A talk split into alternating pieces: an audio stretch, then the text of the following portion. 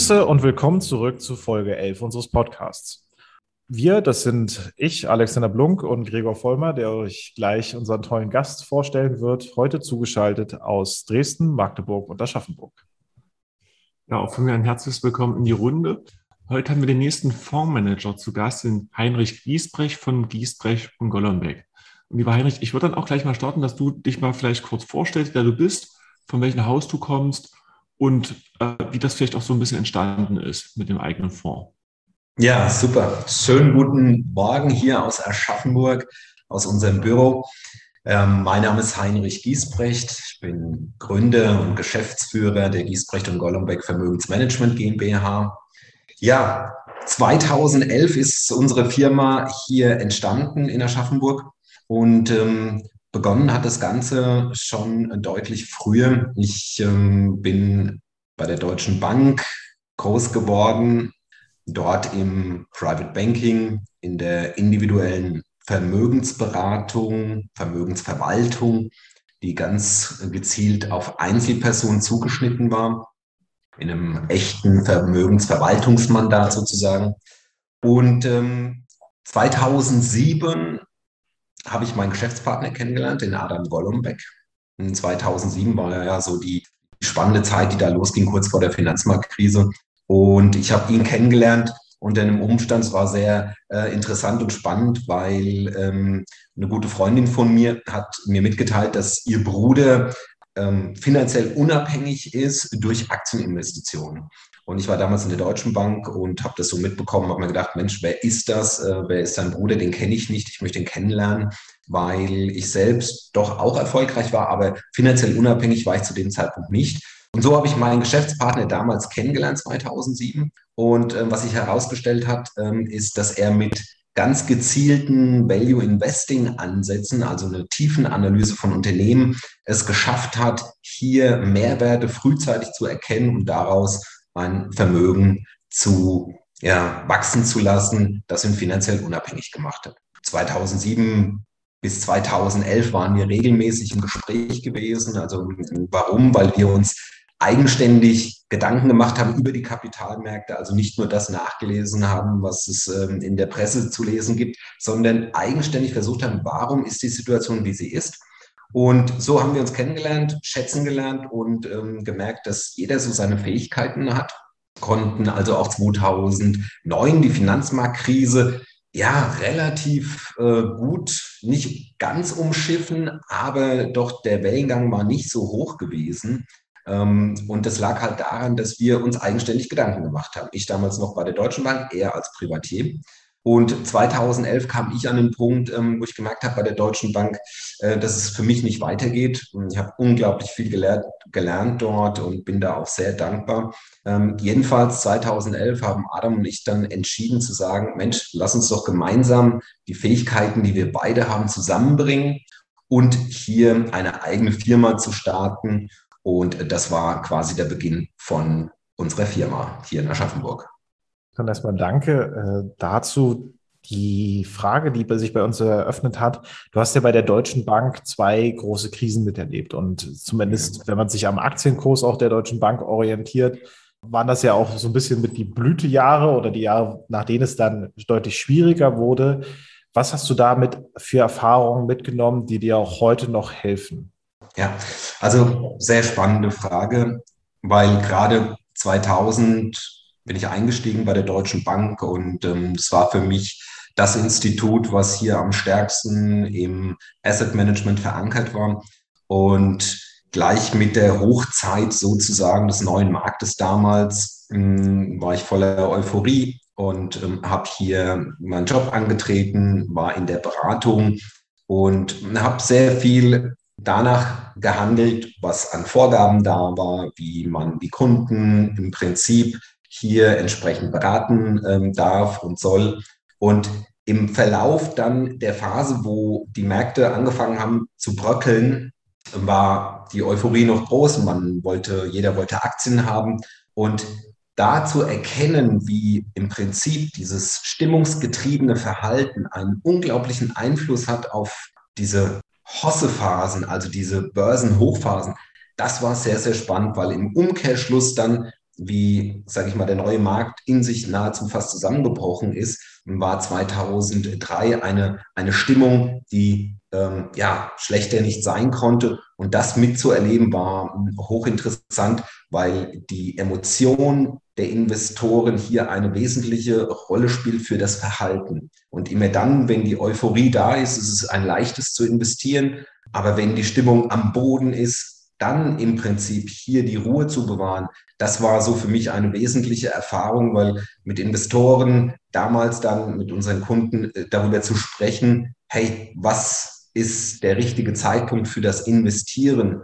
Das war, das war herausfordernd. Also das waren Krisensituationen und da den Kunden wirklich vom Grundsatz her zu verstehen, ihm das Vertrauen zu geben, wo ist er investiert, was ist ein echter Wert als solches, das war für mich eine, eine besondere, herausragende Situation, wie ich es damals kennengelernt habe. Wenn du da schon von Werten sprichst, warst du da auch schon mit dem Value-Ansatz unterwegs, als du bei der Deutschen Bank warst, oder kam das wirklich erst mit deinem Geschäftspartner dazu? Ja, die ersten Ansätze waren da schon erkenntlich äh, gewesen bei mir, weil das war schon so, ähm, Warren Buffett war damals schon ein Begriff, ähm, äh, André Costellani ähm, war einer, der mich in den 90er Jahren stark begleitet hat und ähm, so die Faszination hochgebracht hat. Und was aber schon sehr frühzeitig da zum Ausdruck kam, und das war auch schon in der deutschen Bankzeit, also lag auch sicherlich an meiner Vorbildung, dass ich erkannt habe, dass echte Sachwerte, also Beteiligungen an Unternehmen, immer einen Wert haben werden, vor allem wenn es Unternehmen sind, die einen Mehrwert schaffen, also Produkte, Dienstleistungen herstellen, die von uns nachgefragt waren. Das war mir damals schon sehr klar bewusst. Und für mich war es damals schon ein wichtiger Punkt zu erkennen, was sind herausragende oder besondere Unternehmen, weil darin wird der Wert erhalten bleiben. Und egal welche Situation wir erleben, welche Krise, das war mir damals schon bewusst. Das waren so die Anfänge von dem Value Investing. Ähm, damals in der Deutschen Bank ähm, war hier auch schon eine sehr gute Analysearbeit da. Was damals halt, ähm, sage ich mal, auffällig war, ist, dass man im Prinzip in solchen Hochphasen die Leute gepusht hat, äh, teilweise in Aktien zu investieren. Und aber im Prinzip die wesentliche Grundsatzberatung hier eigentlich das Entscheidende war, zu wissen, oder dass der Kunde wusste, wo ist er investiert und was bedeutet es, in verschiedenen Marktphasen hier investiert zu sein. Und das war so für mich eigentlich so mit das Spannendste, was dann auch zum Glück in der Finanzmarktkrise äh, 2007 bis 2009 dann ähm, hilfreich war. Wenn du da noch kurz ausführen magst, nimm uns doch mal mit in diese zweite große Krise, die du dort mhm. miterlebt hast. Was war dort vielleicht anders zu der Dotcom-Blase um die 2000er rum? Was hat sich verändert? Was war neu? Was war gleich geblieben? Und was waren die Learnings für dich, die mhm. du auch heute noch mit anwendest? Also die Bewertungssituation, ähm, so wie wir es damals im neuen Markt hatten, war nicht vergleichsweise ähm, 2006, 2007 aus meiner Wahrnehmung heraus. Aber was sich ähm, gezeigt hat, war im Prinzip, dass ähm, es in der ersten Phase wichtig war, dass der Kunde, der Investor, der Sparer erstmal vom Grundsatz her klar in seinem Risikoprofil investiert war. Also er musste wissen, Investitionen in Aktien sind immer verbunden mit langfristigem Anlagehorizont. Und das war zu dem Zeitpunkt sehr gut schon installiert ähm, bei den Kunden. Das war eigentlich so die grundsätzliche ähm, Vorgehensweise, weil nach 2000 bis 2003, also man muss sich ja vorstellen, es gab Rückgänge von 70, 80 Prozent im DAX. Das war ja unglaublich, das war ja kaum vorstellbar zu dem Zeitpunkt damals. Ähm, musste man also wirklich wissen, ich bin bereit, in Unternehmen zu investieren und diese schwanken. Ja, das größte Risiko ist eigentlich die Schwankung, weil die Zahlungsunfähigkeit ist sicherlich auch ein Punkt, aber der ist, sage ich mal, bei gut geführten Unternehmen eher dann doch die Ausnahme. Und das war dann gegeben in der Phase 2006, 2007. Kunden waren gut aufgestellt, so dass man sagen konnte, okay, entsprechend der Risikoneigung war das jetzt eine verbesserte Situation als damals in 2000, weil da war einfach aus der Euphorie wurde vielfach gehandelt und viele haben über ihre Risikoneigung hinaus investiert mit der Deutschen Telekom damals schon auch ähm, und haben sich regelrecht die Finger verbrannt. Also das hatte sich dann schon verändert durch eine gezielte, gute Beratung, so dass der Kunde in der Wahrnehmung erkannt wurde, welches Risikoprofil zu ihm passt. Und das war eigentlich schon so, so eine wichtige Lehre, weil ich wusste, okay, irgendwann wird wieder eine Situation kommen. Dann 2007 war, war spannend, weil nach der Phase 2000 bis 2003 habe ich vieles, was Analysten damals empfohlen haben, in Frage gestellt im Nachgang. Ich habe für mich eins ähm, gelernt, alles zu hinterfragen und mir eine eigene Grundlage aufzubauen, auf der ich meine Entscheidungen treffe und sie nachvollziehen kann. Und das war dann hilfreich in der Phase 2007 bis 2009, weil wir waren in einer guten Ausgangssituation. DAX steigt, alles steigt ähm, und plötzlich ähm, kommen erste äh, Situationen, Unkenrufe, äh, Probleme im Bankensektor.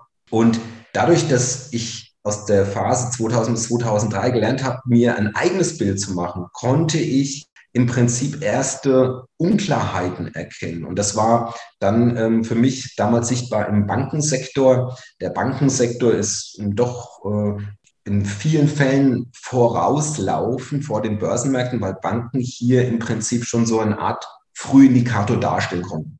Und ich habe nur festgestellt, Menschenskinder, die Banken fangen an zu fallen in einer Phase, wo der DAX eigentlich noch Höchststände hatte. Spannend war damals noch im Bankenbereich, dass viele eigentlich sehr euphorisch weiterhin positiv waren, obwohl schon erste Banken hier Probleme bereitet haben. Ich kann mich noch sehr gut an die Hypo Real Estate auch erinnern, die immer wieder doch als ein günstiger Wert dargestellt wurde, wo aber schon erkenntlich war, dass die Banken hier ein größeres Problem haben aus einer ähm, Spekulation ähm, ausgehend von Amerika. Und ja, lange Rede, kurzer Sinn. Es ging einfach los zu sagen, ich verstehe die Märkte nicht mehr an einem gewissen Punkt und ich baue Sicherheit auf, entsprechend mit den Kunden, um einfach in Phasen, wo, sage ich mal, eine gewisse Euphorie da ist, auch zu sagen, wenn hier eine Unstimmigkeit da ist, ja, ein Stück weit die Sicherheit hochzuziehen und einfach auch mal zu warten, abzuwarten, zu gucken, welche Unternehmen sind gut, die wir im Portfolio haben, die also auch krisenseitig problemlos durchkommen,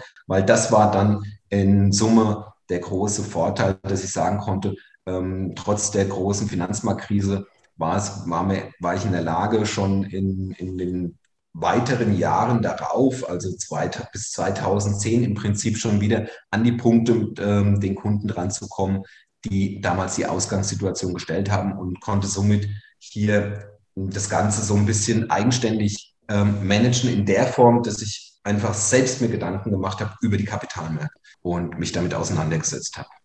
Hat dieses Selbstgedanken machen dann da, da, dazu geführt im Austausch mit Adam, dass du dann gesagt hast, jetzt kommt die Vermögensverwaltung?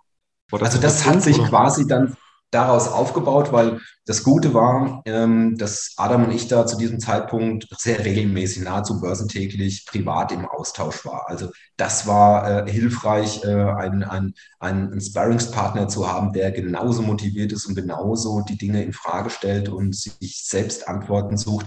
Da war eigentlich dieses schwerpunktmäßige Kennenlernen und diese Vertrauensbildung, die dann letztlich dazu geführt hat, zu sagen, in 2011, wie wir die Firma aufgebaut haben, war es dann so gewesen, dass wir gesagt haben, eigentlich die meisten Kunden, Sparer, Investoren haben eigentlich nicht eine wirkliche Ahnung, wie viel Aktienquote sie brauchen oder auch nicht, sondern sie haben eine Vorstellung von einer gewissen Ertragssituation. Sie möchten nicht zu große Schwankungen haben. Sie möchten das Gefühl haben, dass sie in einer guten Betreuung sind. Und so kam dann der Gedanke zu sagen, ja, eigentlich müssten wir eine Vermögensverwaltung machen mit einer Strategie, die im Prinzip für 70, 80 Prozent ähm, der Menschen von Interesse ist, der Sparer, äh, weil dann können wir das Ganze hier mit einer Strategie abdecken, weil das war für uns vom Grundsatz her schon damals die Ausrichtung, eine Vermögensverwaltung aufzubauen und nicht ähm, in eine äh, Vermögensberatung hineinzugehen, wo jeder eigenständig bedient wird, sondern nein, wir hatten eine Strategie aufgesetzt, wo wir gesagt haben,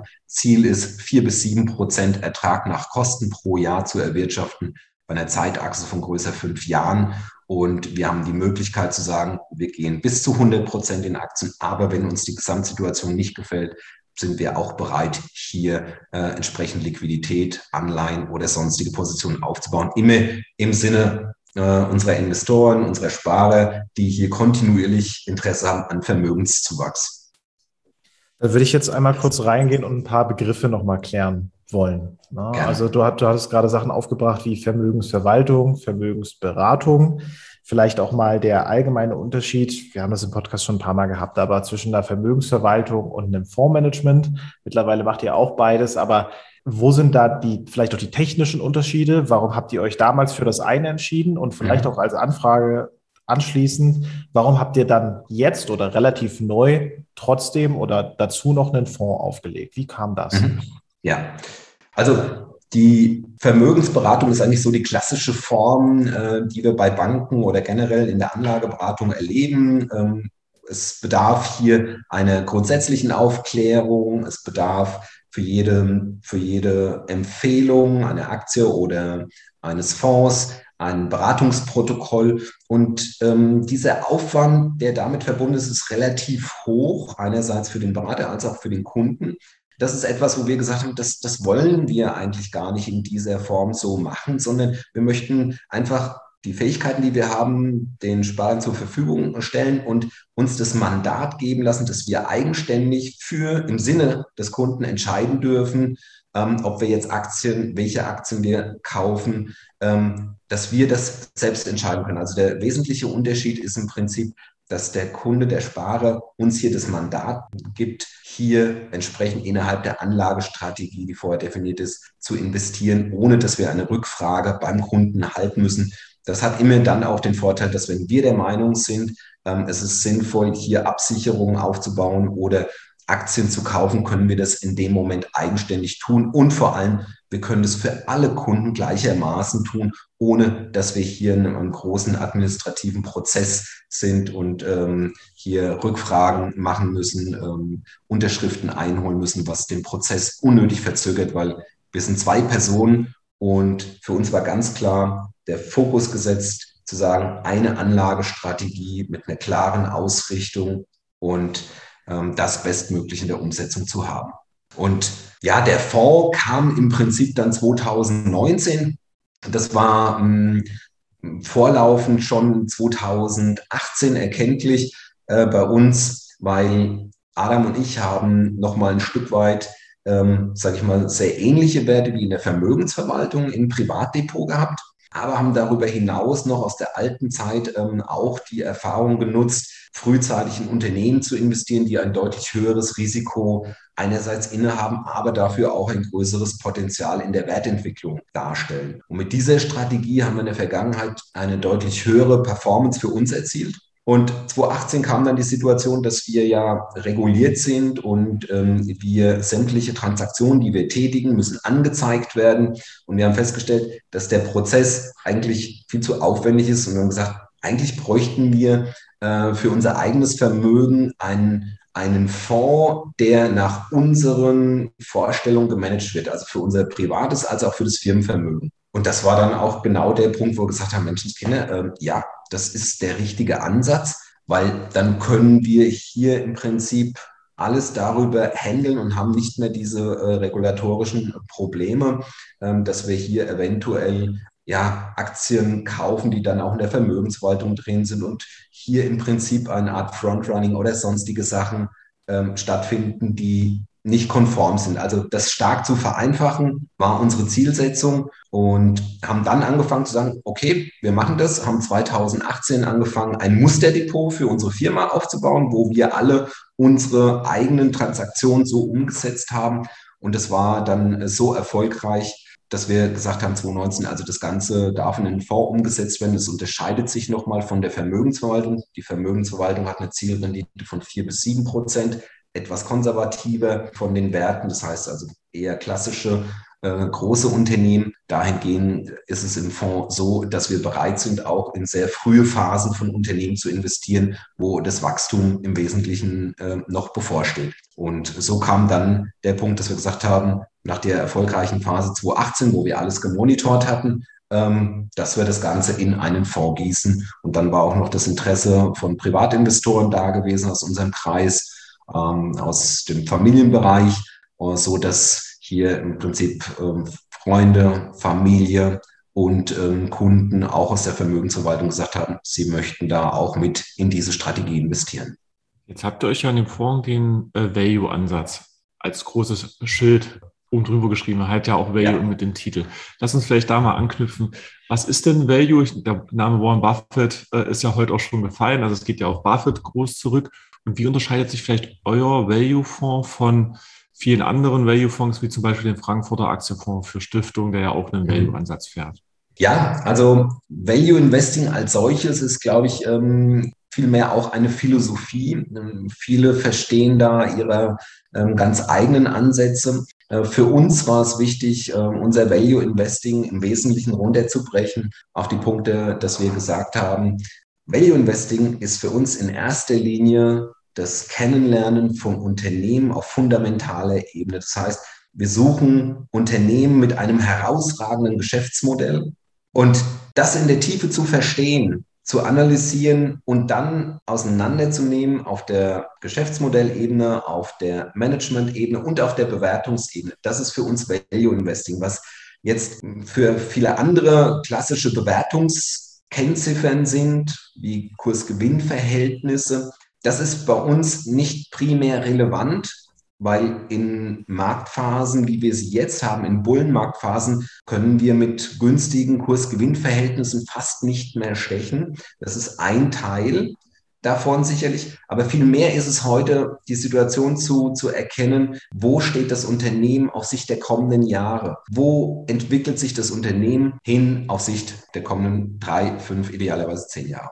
Du hast gerade den Begriff Kurs-Gewinn-Verhältnis erwähnt. Magst du den einmal ganz kurz definieren? Im Prinzip, die Unternehmen weisen einen Gewinn aus und dieser Gewinn wird ins Verhältnis gesetzt zur Marktkapitalisierung. Und entsprechend ist diese Kenngröße, je niedriger im Prinzip das Kurs-Gewinn-Verhältnis ist, desto attraktiver oder günstiger erscheint das Unternehmen. Und hingegen, wenn die Kurs-Gewinn-Verhältnisse sehr hoch sind, also die Gewinne noch relativ niedrig oder zum Teil noch gar nicht vorhanden, dann haben wir extrem große Zahlen, die dann darauf hinweisen, dass das Unternehmen ähm, ja nicht so günstig scheinbar erscheint. Und das ist hier gleichzeitig die Krux, weil in Phasen, wo Märkte korrigieren im großen Stile, wie es 2000 bis 2003 der Fall war oder auch in der Finanzmarktkrise, da kommen Unternehmen auf Bewertungen zurück, die relativ betrachtet günstig sind. Und da ist es relativ einfach, wenn der Gesamtbörsenwert nach unten geht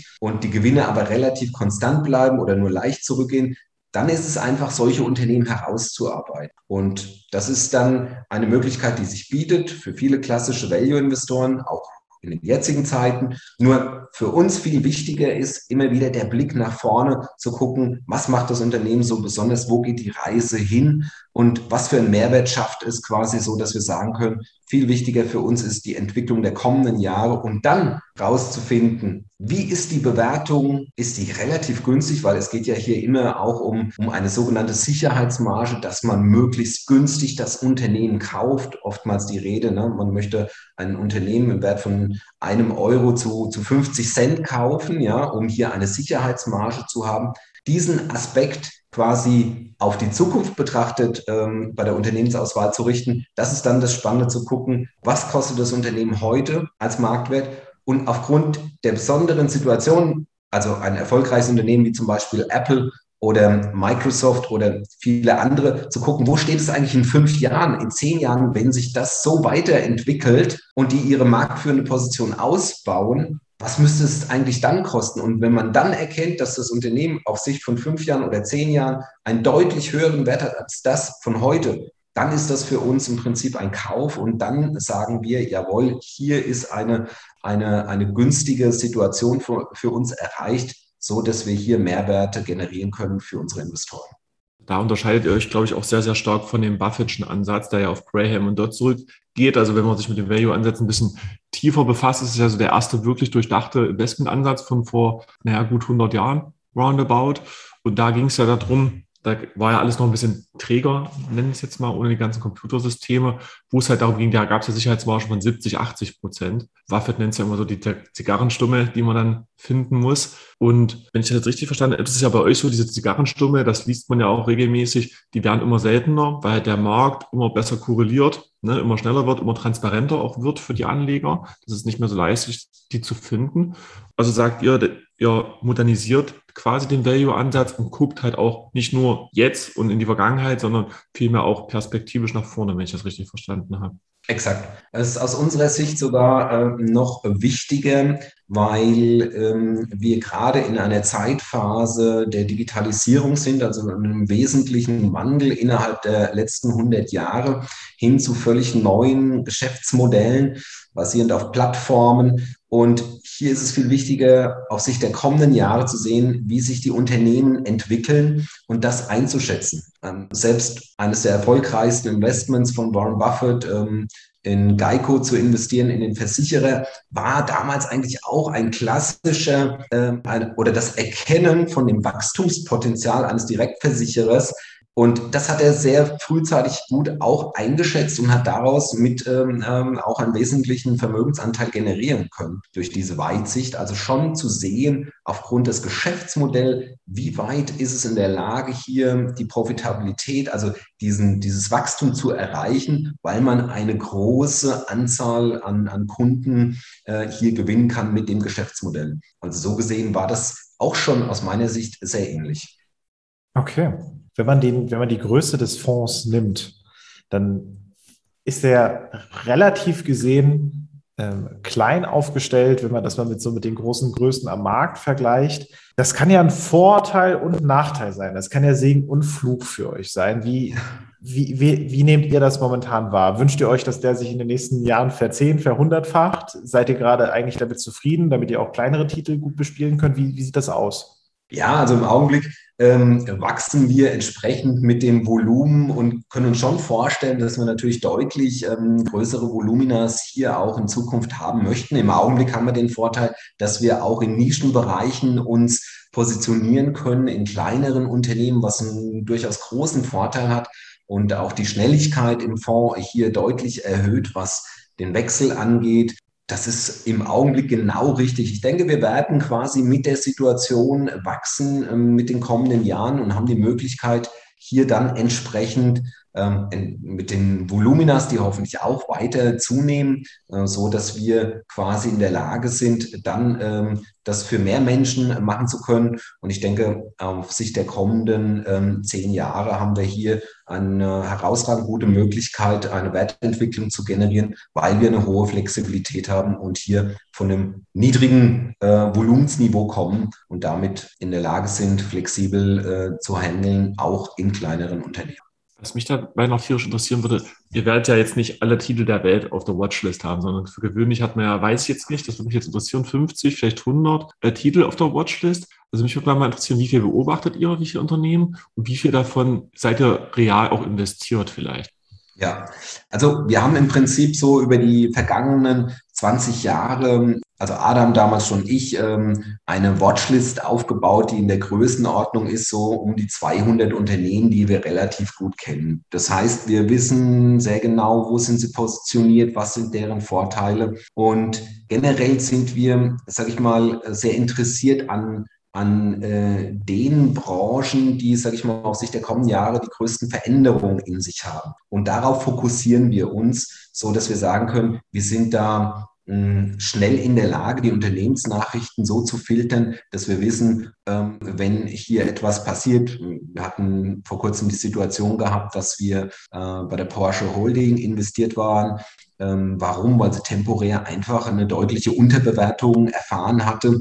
Und wenn wir sowas sehen, dann sind wir kurzerhand auch bereit zu sagen, jawohl, wir bauen hier ein Investment auf und die Unterbewertung, die temporäre wurde, sage ich mal, durch den Kursanstieg abgebaut so dass wir dann auch uns wieder temporär von diesen Titeln äh, trennen. Das geht dann relativ zügig. Hochfokussiert sind wir so auf Unternehmen in der Größenordnung bis zu 40 Stück. Das ist so 40 bis 50, das ist so die Größenordnung, wo wir uns dann im Investment auch bewegen. Jetzt ist es so, ihr seid ja auch vom Team her, ihr seid sehr dynamisch, ihr seid sehr flexibel, ihr seid wahrscheinlich mit einem, ich weiß nicht, ob neben euch noch ein kleines Team zusätzlich existiert. Welche Voraussetzungen müsste denn oder müssten denn bestehen, damit ihr euer Team erweitert? Wer sollte darin noch Platz finden? Plant ihr da noch zu expandieren? Plant ihr so zu bleiben, wie ihr gerade seid? Was ist da euer Ansatz? Ja, also im Augenblick äh, sind wir mit zwei Personen recht gut aufgestellt. Ähm, Im weiteren Verlauf können wir uns aber auch vorstellen, äh, dass wir zugearbeitet bekommen. Ähm, da wird es interessant, dass äh, wenn wir hier Personen kennenlernen, die einfach auch so ein intrinsisches Interesse aus sich selbst heraus haben, sich ähm, auf bestimmte Unternehmen oder bestimmte Branchen zu fokussieren und hier ähm, in die Tiefe hineingehen, weil aus unserer Sicht ist der Mehrwert wirklich, ein Unternehmen so tief zu verstehen, dass man wirklich in der Lage ist, sämtliche Veränderungen, das kann dann auf Quartalszahlen Ebene sein, zu, zu erkennen, zu verstehen, warum das so ist und dann natürlich auch die entsprechenden Gelegenheiten daraus zu erkennen. Also wenn wir hier auf Personen stoßen, ähm, dann kann das auf jeden Fall sehr interessant werden, äh, hierin auch zu wachsen. Wichtig ist, dass im Prinzip hier diese, diese Eigenmotivation klar erkenntlich ist und eine Spezialisierung ähm, zu sehen ist. Im Augenblick haben wir ein sehr schönes Netzwerk, hm, dass wir ähm, gegen, also da sind wir regelmäßig im Austausch und können uns mit erfahrenen Investoren immer wieder auch hier äh, treffen und ähm, unsere Erkenntnisse gegenseitig teilen. Und das das hat auch schon einen besonderen Wert, bis hin, dass wir Kunden haben in unserer Vermögensverwaltung, die auch in der Vergangenheit ähm, in Stellung waren, die bis hin im Pharmasektor zum Teil so gute Ideen mit reinbringen, die wir hier auch nutzen können. Also das ähm, ist dahingehend schon die Möglichkeit, die sich bieten kann. Wir haben jetzt ja auch viel über die Analyse der Unternehmen geredet, wie sie sich in den nächsten fünf bis zehn Jahren entwickeln. Jetzt drehe ich den Spieß mal um. Wie siehst du denn euer Unternehmen in den nächsten fünf bis zehn Jahren aufgestellt? Vielleicht mit eurem Fonds, mit eurer Vermögensverwaltung. Wäre das ein Investment, was du tätigen würdest? Ja, würde ich, ähm, weil also die Skalierungsfähigkeit von Unternehmens- ähm, oder von Geschäftsmodellen ist natürlich ähm, von besonderer Interesse bei uns. Und wenn ich jetzt auf unser Unternehmen blicke, von Anfang an haben wir uns auch schon auf die Vermögensverwaltung reinrassig fokussiert. Das heißt, wir haben eine Sache gemacht, nichts anderes außer die Vermögensverwaltung eine Anlagestrategie für alle Kunden. Ähm, das war sehr erfolgreich. Und jetzt der Switch hin zu dem Fonds, dieses Wissen nochmal in den Fonds mit reinzubringen und das für jedermann zugänglich zu machen, für jeden Sparer ab 25 Euro. Das war für, für mich mal ein ganz großes Anliegen, auch zu sagen, die Vermögensverwaltung ging immer ab relativ hohen Beträgen erst los. Ähm, aber für mich war es immer eine Wunschvorstellung zu sagen, es muss jeder Mann in der Lage sein, bei uns investieren zu können, egal ab welchem Anlagebetrag. Und ähm, das ist da äh, entsprechend gelungen. Und das hat natürlich auch den Vorteil, dass wir durch diese fokussierte Arbeit in der Lage sind, jetzt hier mit einem Wachstum des Vermögens ähm, natürlich ähm, überproportional auch ähm, äh, zu wachsen. Und von der Seite ist das genau das, was wir auch bei anderen Unternehmen sehen möchten. Dann neigen wir uns schon so langsam dem, dem Ende unseres heutigen Interviews mit dir zu. Jetzt kommen wir noch zu unseren zwei obligatorischen Fragen. Die erste davon darf ich immer stellen, die zweite darf Gregor immer stellen. Deswegen fange ich einfach mal an. Wenn du den Zuhörenden dort draußen eine Sache zum Umgang zum Beispiel mit ihrem Leben oder zum Thema Geld mitgeben könntest, was wäre das? Also das Wichtigste finde ich die Investition in sich selbst. Also die Möglichkeiten, die man hat, mit finanziellen Mitteln in sich selbst zu investieren, sich ein Leben ähm, aufzubauen oder auszurichten, was aus der Freude heraus ähm, agiert. Also nur die Dinge tut, die einem Freude machen. Also sich dort weiterbilden, wo man Lust drauf hat, viele, viele Stunden des Tages sich damit zu beschäftigen. Also das wäre mein oder ist mein Rat, zu sagen, finde den Platz, wo du dich wohlfühlst, investiere darin und dann ist alles weitere, was du aus der Freude heraus tust, das bringt eigentlich den Erfolg, auch den dann nachfolgenden finanziellen Erfolg. Also ein Investment in sich selbst ist aus meiner Sicht das Beste. Das nehme ich mal so mit. Dann meine obligatorische Frage noch hinten raus. Jetzt bist du ja auch über Gerd Juncker zu uns gekommen. Ja. Wen würdest du denn empfehlen, den wir mal interviewen sollten, der vielleicht auch nochmal einen ganz anderen Ansatz hat, als ihr das in eurer Vermögensverwaltung und in eurem Fonds? Spannende Frage. Ja, der Gerd Juncker, der gefällt mir einfach auch mit seinem äh, sehr klar grün ausgerichteten Ansatz. Ähm, und er ist natürlich hier in Aschaffenburg. Ähm, die anderen Kollegen hier aus Aschaffenburg, die auch sehr erfolgreich sind, ähm, da ist ja Garnet zu nennen, die kennt man schon auch. Ähm, also die finde ich auch weiterhin sehr, sehr spannend weil deren Ansatz hier auch in einer Stetigkeit ähm, zu einem Erfolg geführt hat. Das macht Freude, einfach Vermögen so aufzubauen. Und die haben da eine, eine aus meiner Sicht auch eine herausragende Leistung geliefert. Also Garnet aus meiner Sicht ähm, hier aus Aschaffenburg wäre der nächste Kandidat. Dann sagen wir an dieser Stelle schon mal ein großes Dankeschön nach Aschaffenburg. Äh, vielen Dank, dass du bei diesem Interview teilgenommen hast. Viele der Einblicke, die du uns gegeben hast, waren noch neu und ich glaube, unsere Zuhörenden werden das sehr stark wertschätzen können. Deswegen danke erstmal an der Stelle von meiner Seite. Ja, herzlichen Dank auch von meiner Seite für den Austausch. Es ist eine Freude, immer wieder einfach die Dinge nach außen zu bringen, die einem Spaß machen und vielen Dank an euch. vielen Dank an dich, Heinrich. Hat Spaß gemacht.